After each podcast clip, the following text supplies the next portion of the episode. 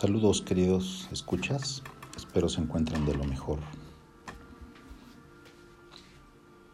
Mi nombre es Braulio Bringas Aragón y en esta ocasión pues el tema de este podcast será hablar sobre la psicoterapia, que en realidad pues es un tratamiento de la mente, ¿sí? lo podemos resumir de esa manera en esta, en esta este, psicoterapia vamos a hablar un poco sobre pues, algunos temas importantes, sobre todo de la importancia o no que tiene en la vida de, de las personas, si se debería de alguna manera mmm, viralizar la información, así como se viralizan algunos temas eh, de interés general, si la psicoterapia debería de estar pues en la canasta básica, como bien lo mencionan algunas personas. Mm, para ello este podcast lo voy a dividir en tres partes. En la primera parte hablaré sobre algunas corrientes que han surgido a lo largo de la historia y que son importantes que de alguna manera pues se encuentran activas dentro del tratamiento de la mente, dentro del tratamiento de la conducta, dentro del tratamiento de buscar el bienestar, de buscar el camino hacia donde nos dirigimos. En la segunda parte eh, hablaré un poco sobre mi experiencia como paciente, como usuario, como la vivencia que tuve dentro de, de un tratamiento con un psicoterapeuta. Es importante el acercamiento a, a este tratamiento es una pregunta que yo les dejo ahí en el aire, este, queridos escuchas. A veces este mundo tan voraz nos va consumiendo poco a poco, tanto que nos llegamos a olvidar de nosotros mismos, de la importancia que tiene el bienestar y la salud mental. Y la psicoterapia creo que es una de las herramientas que nos pueden ayudar a, a sobrellevar una vida mejor. Y pues en la tercera parte hablaré ahora sobre mi experiencia como coterapeuta y algunas observaciones importantes que he hecho a lo largo de, de este proceso. Cabe recalcar que he tenido pacientes de manera personal, de manera individual, no como coterapeuta, y en las cuales las herramientas que he aprendido a lo largo de mi licenciatura, de mi carrera como psicólogo, pues me han ayudado a, ayudar a estas personas. Y podemos decir ayudar desde un punto de vista muy, muy honesto, muy humilde, en donde solamente vamos a acompañar al, al paciente, en donde solamente vamos a ser el medio y la herramienta por la cual él pueda acceder pues a un bienestar emocional y esto a su vez le reditúe en un bienestar físico. También me gustaría este, decir que los pacientes que he llegado a tratar ha sido desde un modelo conductual, de un modelo cognitivo conductual y pues muchas veces desde una, vamos a decir, desde un modo ecléctico en el cual a veces la combinación de, de algunas terapias pues nos ayudan a, a poder ayudar. es curioso, ¿no escuchas? Decir ayudar a poder ayudar, pero en realidad eso es lo que se intenta dentro de la psicoterapia. Se intenta y muchas veces se logra, otras veces no.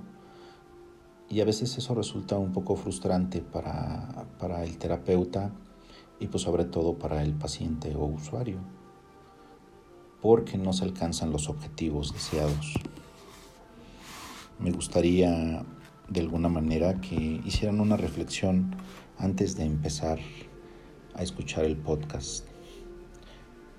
Una reflexión de si en algún momento ustedes han deseado pues sentirse bien, sentirse en paz, sentir que van hacia el camino indicado, y si han buscado ayuda y de qué tipo. Porque a veces pues nos preocupamos más por cuestiones más mundanas que, cuestiones de nosotros mismos, que, que situaciones, crisis que hemos pasado a lo largo de la vida. Y en esas crisis pues necesitamos una mano a veces de cual afianzarnos un poco, ¿no? Para salir, para salir de esos hoyos, de esos baches que la vida nos va poniendo día con día.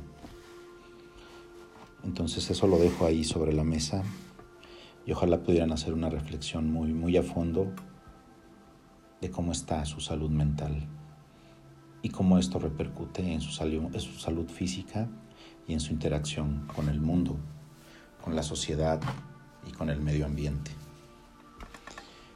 Pues bueno, vamos a empezar con la primera parte de este podcast.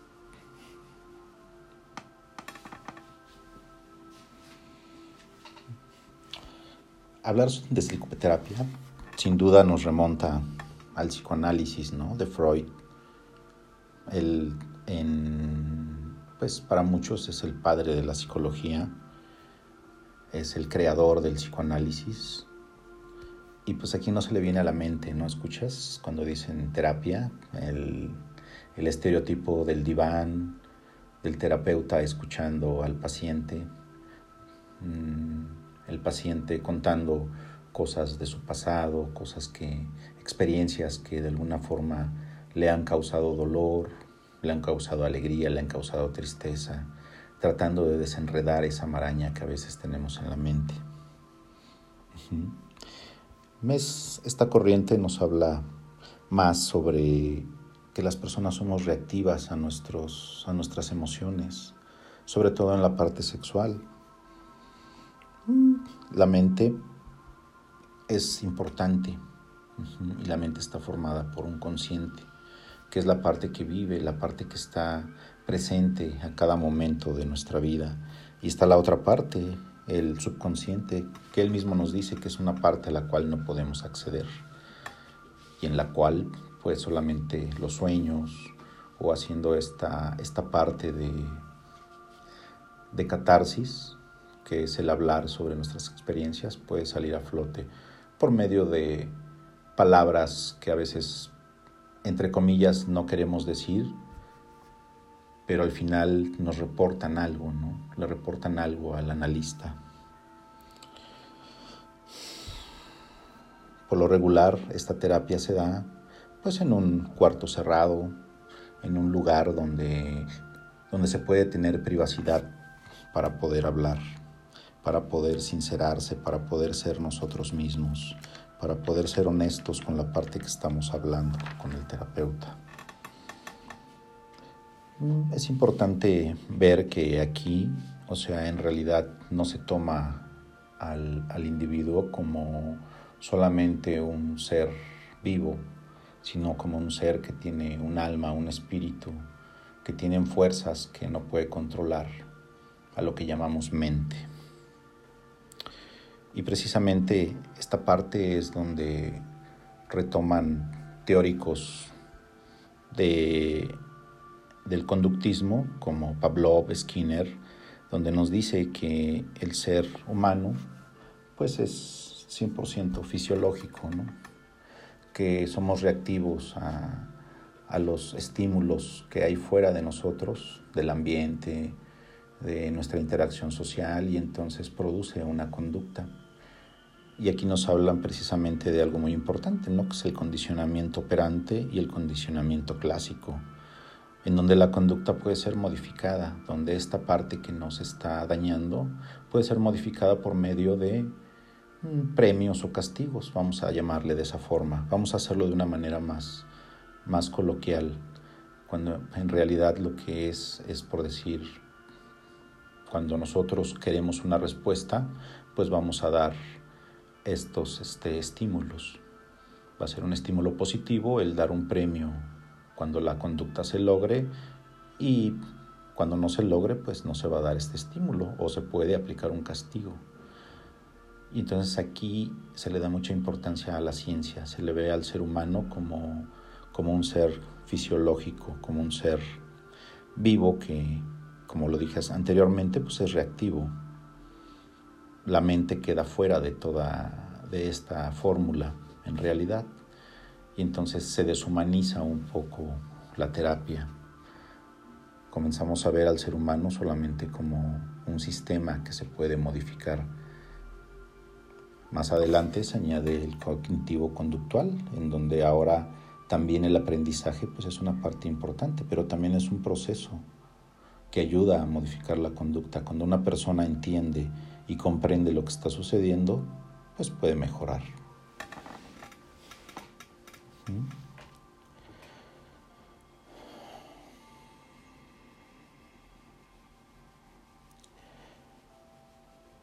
Obviamente, con el paso de los años, pues vemos que en algunos pacientes, pues la conducta se modifica, pero en algún momento tienen recaídas. Tienen recaídas porque pues realmente se ha dejado de lado toda esta parte humana, toda esta parte subjetiva que tenemos como seres humanos. Es más, de manera muy personal, yo considero que el arte y algunas actividades lúdicas que tenemos de recreación, pues estarían fuera si no, si no fuera por tener esta mente, ¿no? esta creatividad que se da de manera muy individual en cada persona. Y entonces es cuando nace, o se retoma más bien, porque si recordemos los filósofos, pues siempre buscaban esa, esa parte de, de buscar el quiénes somos, a dónde vamos, qué hacemos, de dónde venimos, esas preguntas existenciales que vuelven otra vez a la fórmula del bienestar para el ser humano. Saber de dónde venimos, quiénes somos, es importante para buscar un camino, para buscar una trayectoria, para buscar una meta.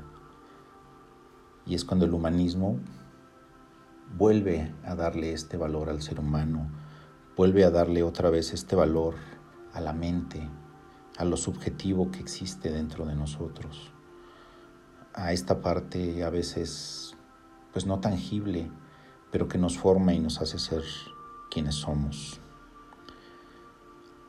Hay quienes retoman la parte espiritual para tratar de mejorar o de reconciliarnos con nosotros mismos. Recordemos que la terapia lo que busca es precisamente esa reconciliación con, nosotros mismos, con nuestros sentimientos, con nuestras emociones. Y el, y el humanismo toma al individuo nuevamente como algo más que la suma de todas sus partes. ¿Qué quiere decir? Que no solamente somos seres fisiológicos, somos seres mentales, somos seres espirituales. Teóricos como Pearls, que es uno de los principales exponentes del, humanismo, que más adelante forma las bases para la gestal, o Carl Rogers, con su terapia centrada en el paciente. Le vuelve a dar importancia a la relación terapeuta-paciente. Ya no solamente somos vistos como, como experimentos, ya no somos vistos como números, como cifras, como el conductismo quería hacer ver al ser humano, y ahora le da una muy fuerte importancia a la relación terapéutica. De hecho, nos dice Carl Rogers que lo que va a modificar la conducta en realidad es esta interacción entre las personas, es esta interacción que tenemos con el otro. Entonces, si lo pensamos de una manera más aguda, nos vamos a dar cuenta que hacemos psicoterapia cada que tenemos una relación con alguien obviamente con fines diferentes, con, con una meta distinta, pero de vital importancia. Siempre que interactuamos con alguien más, ya no volvemos a ser los mismos. Aprendemos de ellos y ellos de nosotros. Entonces, quien se va de esa relación o quien camina por un camino diferente, ya no es la misma persona que era antes de conocerse o antes de tener esta relación terapéutica. A grandes rasgos, como, como introducción, pues estas son las tres corrientes más importantes que se manejan a lo largo de la historia. Existen otras que tienen sus bases dentro de ellas. Podemos hablar de una teoría sistémica en la cual se ve a las personas, se ve a la relación social como algo muy importante, a la familia en, esta, en, este, en este proceso, ¿no? como un sistema en el cual a veces un individuo es quien, quien tiene una crisis y es el que hay que tratar.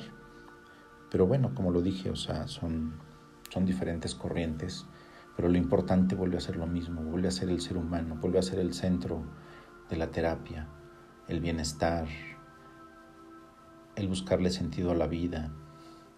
Víctor Frank lo dice bien con su logoterapia, en el cual nos habla de buscar un sentido de vida.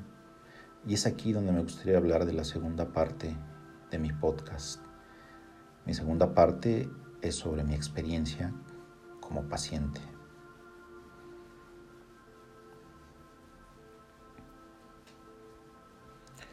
Desde muy niño siempre tuve pensamientos diferentes a los demás. Siempre me preguntaba, ¿quién soy? ¿Qué soy? ¿Por qué sufro de esta manera? ¿Por qué vivo aquí? Son preguntas que a lo largo de mi vida me han, me han causado crisis, me han causado conflictos. Me niego a pensar que solamente soy un ser que vive y muere me niego a pensar que solamente estar aquí es, es vivir, es tener cosas, es producir, morir y ya. Creo que hay metas más de fondo en la vida. Mucho tiempo yo creí que el tener, que el ser era lo importante nos enseñan desde nuestra cultura, yo soy de México, y nos enseñan que no eres nadie si no tienes una carrera, si no tienes una casa, si no tienes una familia, si no tienes un auto, si no tienes un buen trabajo. Pero poco nos enseñan de nuestros sentimientos. Al contrario, muchas veces nos llegan a limitar en esa parte. Nos llegan a decir que por decir a los hombres, ¿no? Si lloras, no, no eres hombre, ¿no? Los hombres no lloran. Y las mujeres tienen este rol. Entonces creemos que vamos creciendo con ideas que nos conflictúan, porque a veces no van acorde a lo que queremos vivir. Y es aquí donde la terapia hace algo muy importante conmigo. Mi primer acercamiento a, la terapia y a la psicología fue el libro de Víctor Frank y su, y su El hombre en busca de, del sentido.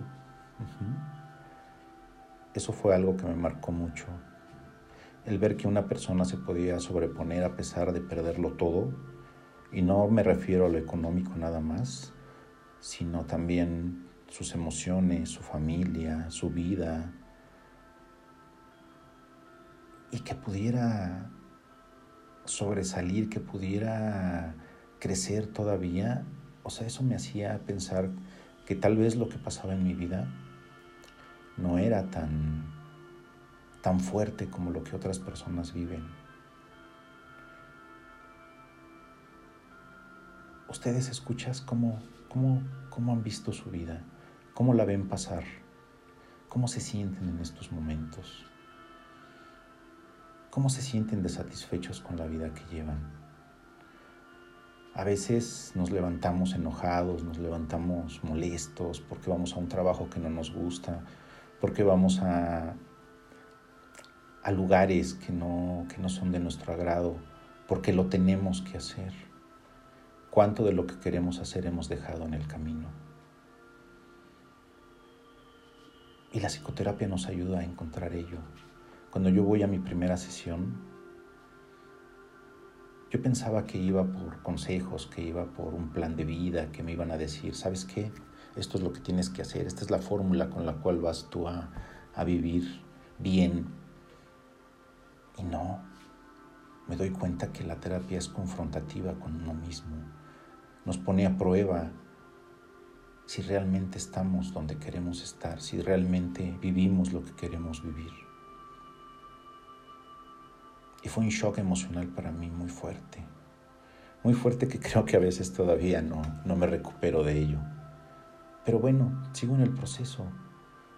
Es como cuando damos el primer salto hacia el agua. Una vez adentro tenemos que aprender a nadar o nos ahogamos. Así siento que es la psicoterapia. Y no en el aspecto de, del sufrimiento o del ahogamiento, sino en el, en el aspecto de que empezamos a nadar y tenemos que comenzar a mover los brazos y así tenemos que comenzar a mover nuestra mente, nuestros pensamientos. El terapeuta es como esa herramienta que nos ayuda, como ese guía que nos dice, vamos, nada más fuerte, vamos, mueve los brazos, abra las piernas. ¿Ok? Nos va indicando el camino que, que nosotros queremos, porque nosotros quisimos arrojarnos a, ese, a, esa, a esa piscina, a ese mar, a ese río. Y ahora tenemos que aprenderlo. Entonces, no puedo decir que la psicoterapia me ha resuelto la vida, al contrario, creo que ha puesto a prueba lo que soy y lo que quiero ser. Sigo en proceso, sí, sigo en proceso terapéutico. Trato de, seguirlo porque es importante para mí. Y me gustaría escuchar que ustedes también hicieran esa reflexión, esa reflexión sobre si en realidad necesitan ustedes también ese apoyo, necesitan también hacer esas, esas preguntas importantes en la vida. ¿Me siento bien con lo que hago? ¿Me siento bien como vivo? ¿Esto es lo que quiero? ¿O es lo que quieren los demás? ¿O es lo que quiere la sociedad? ¿O es lo que quiere las normas, las reglas? Es fuerte, sí, claro, es fuerte, es un shock emocional muy fuerte de repente. Querer parar dentro de esta vorágine de, del mundo, ¿no? Que nos consume día a día, que el estrés, que los pagos, que la educación, que todas estas cosas del mundo que nos van jalando y nos van alejando de nosotros mismos. ¿Cuántos no quisiéramos haber sido pilotos aviadores? ¿Cuántos no hubiéramos querido ser, no sé, pintores, escultores, ¿no? Pintores, artistas. Pero bueno, Tal vez no teníamos las herramientas suficientes en ese momento y no, habría, y no había quien nos indicara dónde poder buscar ayuda. Siempre los buscamos dentro de nuestros pares, de nuestros padres, de nuestra familia, de nuestra cultura, hasta de nuestros gobiernos. Pero cuando realmente hemos hecho ese proceso introspectivo, ese proceso de ver hacia mí, hacia mi interior, la, psicoterapia es lo que hace, nos hace parar y mirar hacia adentro de nosotros. El terapeuta es un instrumento importante, por supuesto. Un instrumento que se capacita, un instrumento que es un profesional de la salud, pero más de la salud es un compañero en el cual puedes confiar. Nos dicen los gestálicos que es la mejor relación que puedes tener, es una relación perfecta entre terapeuta y paciente, porque con él tienes la relación que no puedes tener a lo mejor en la vida real. Y hablo en la vida real, en el mundo que vivimos día a día, más allá de, de esta, esta relación donde podemos estar en un espacio seguro, en donde puedo manifestar mis sentimientos sin temor, a la crítica, sin temor al, al, juicio que a veces hacen los demás, que a veces hacen las personas a nuestro alrededor y a lo mejor no lo hacen de una manera consciente. Al final también repiten, repiten lo que han aprendido o repetimos lo que hemos aprendido. Pero es aquí donde viene una, una cuestión o un cuestionamiento muy importante, escuchas. En realidad lo que hemos aprendido nos ayuda a llegar a nuestras metas, no a las metas de los demás, no a las expectativas de alguien más, sino a las de nosotros mismos. Yo quiero dejar esta, esta pregunta abierta para todos ustedes, que se cuestionen si realmente están donde quieren estar y qué tan necesario sería a veces movernos de ese lugar. Y qué mejor que un terapeuta, qué mejor que alguien que está preparado para ayudarnos, para a lo mejor no tomarnos de la mano, sino para caminar a nuestro lado, alguien con quien poder sincerarnos y que nos ayude a desenvolver esta maraña de dudas, de preguntas, de sentimientos negativos que tenemos. Es como darle un camino a nuestra vida.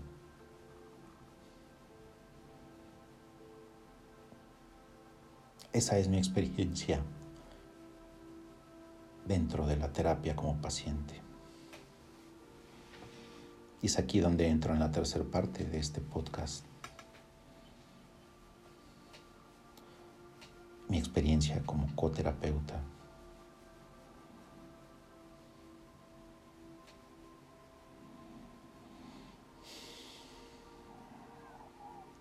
Como dije anteriormente, a partir de, de, leer el libro del hombre en busca del sentido, surge en mí un interés por la psicología, surge en mí un interés por, por poder ayudar a más personas.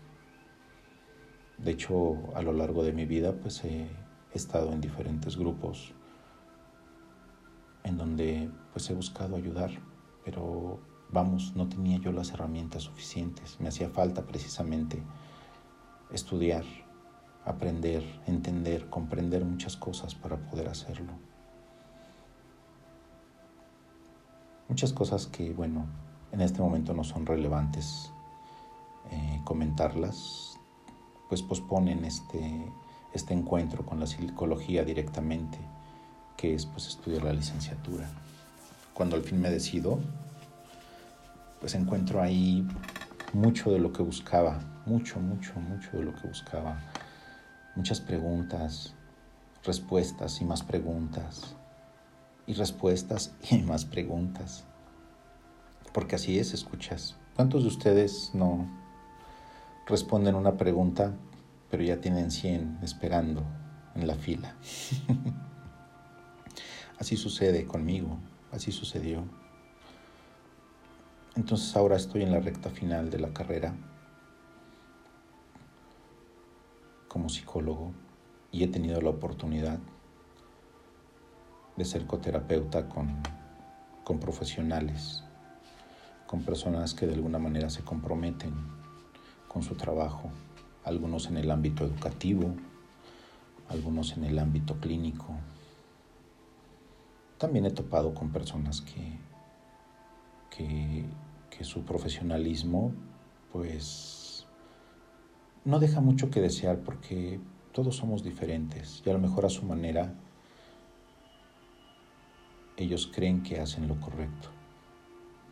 Y bueno, ¿quién les puede decir que no? Igual y a algunas personas les funciona. Entonces en esta experiencia como coterapeuta se da este acercamiento, pero ahora del otro lado. Ya no soy la persona que a la que cuestionan, ahora yo cuestiono a las personas.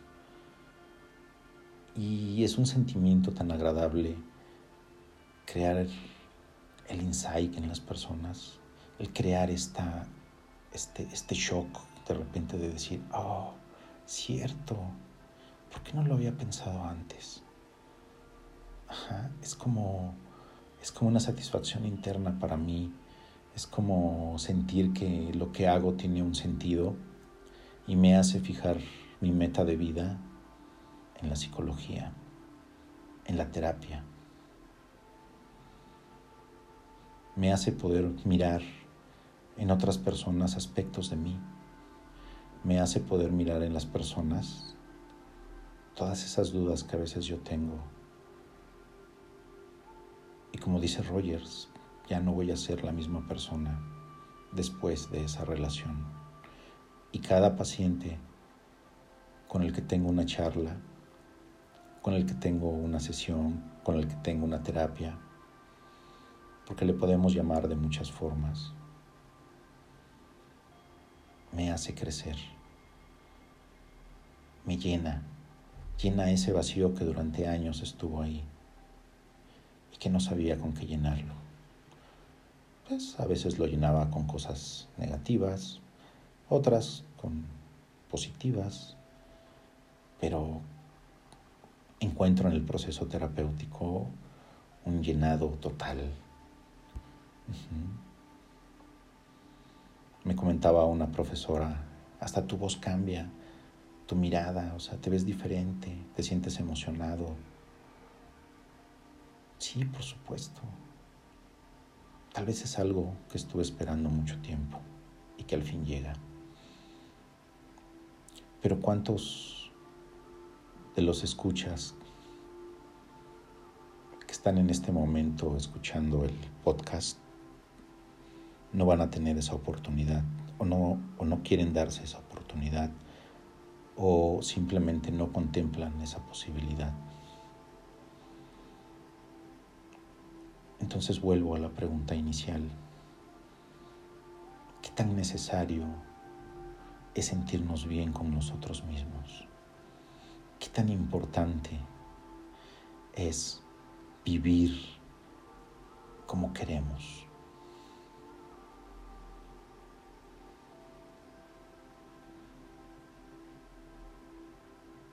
Un momento de reflexión. puede significar un cambio radical en nuestras vidas. Siempre vemos por lo regular, bueno, y cuando digo siempre no, no quiero generalizar, es simplemente como una referencia. Estamos viendo hacia el mundo, hacia el exterior, hacia lo que pasa en nuestro entorno, hacia lo que pasa con el vecino, hacia lo que pasa con, con la hermana, con la pareja, con los papás. Pero ¿y cuántas veces volteamos hacia nosotros? ¿Cuántas veces buscamos ese apoyo? Cuando enfermamos físicamente buscamos a un doctor, a un médico, que nos recete pastillas, que nos haga sentir bien, que nos quite la infección, que nos quite el malestar físico. Pero ¿cuántas veces contemplamos tomar un proceso terapéutico para sentirnos bien con nuestra mente.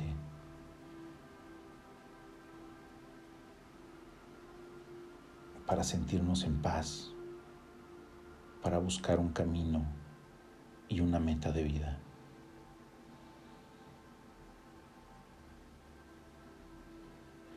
Queridos escuchas, yo creo que hablar de psicoterapia podríamos estar horas y horas hablando al respecto. Esto solamente es como una introducción. En nuestro próximo podcast retomaremos un poco más a fondo pues los eventos generan esta necesidad del ser humano de sentirse acompañado, sin prejuicios, sin juicios y tener sobre todo una relación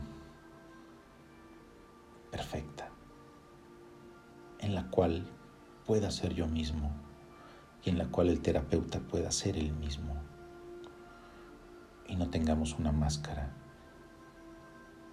que nos impida mostrarnos tal y cual como somos.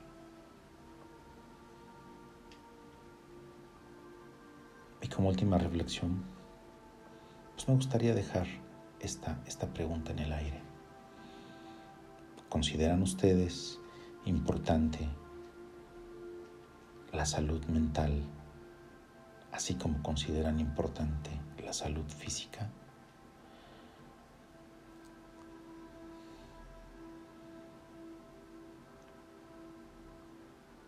Pues espero que este podcast les haya gustado, que el tema, como dije, pues da para más.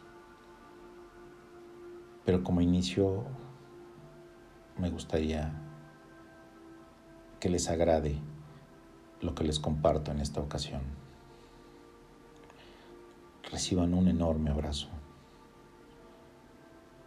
y mis mejores deseos para su vida.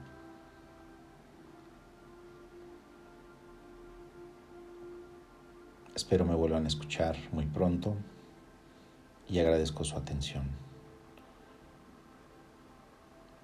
Que tengan una semana excelente y una vez más agradezco su tiempo. Gracias y hasta siempre.